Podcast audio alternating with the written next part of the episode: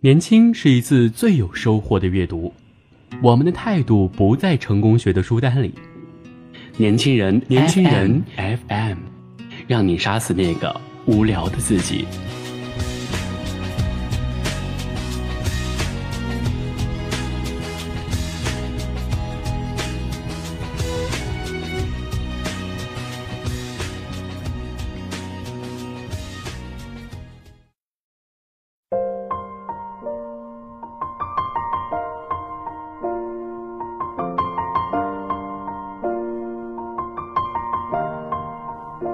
欢迎收听年轻人 FM 夜读栏目，我是主播韩庄。今天我们分享的文章是来自严寒的《你当温柔并且强大》。从前啊，看电影《梅兰芳》的时候，注意到过一个细节：梅兰芳被日本人囚禁数日，终于肯放出来的时候，妻子福芝芳去接他。这时并没有出现以往电视剧中那种相拥哭泣的场景，也并没有女人靠在男人肩头的旖旎和大喊大叫的抒情。穿着长大衣的福芝芳一言不发，一把拉过丈夫，几乎是架着他的胳膊带走了他，像携着一只柔弱的小鸡一般。这种场景有家常的真实，让我感到震撼。也无声地说明了他们俩的关系。梅兰芳是依赖和需要他的，不管梅兰芳和孟小冬有过怎样的惺惺相惜，他却总是无法割舍梅之芳。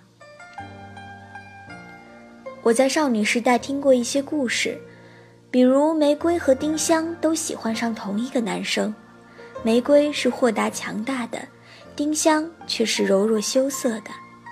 男生在两人之中徘徊良久，最终选择了丁香，并对玫瑰说：“他更需要我，而你可以照顾自己。”故事就这样结了尾，似乎在暗示女人应该多示弱。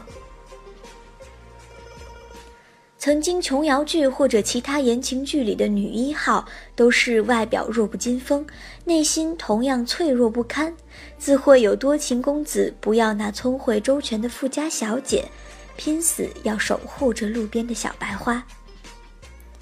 我也曾经信以为真，以为那样拧巴的要死要活的才是爱情。没条件柔弱，也要创造条件柔弱，才能得到幸福。后来发现受骗了，那种关系根本不健康。玫瑰和丁香的故事并不是最终的结局。东京爱情故事里，永尾完治没有选择优秀聪慧的赤名丽香，而是选择了柔顺的关口里美。这并不证明着丽香的失败。丽香的人生并不会因为一个男人的选择而存在，她会遇到更好、更适合自己的人。或许有人喜欢那种柔弱的姑娘，那种人只有用他人的柔弱才能找到自己的满足感和操控感。我发现成熟的人和爱情大都是旗鼓相当的，共同成长，相互扶持，才能一起走过更远的路。女性的温柔是美好的，但温柔之下应该有内在的力量。有人说，没有搏杀过的温柔终究是天真。无论男女，放弃成长的一方，总是危险的。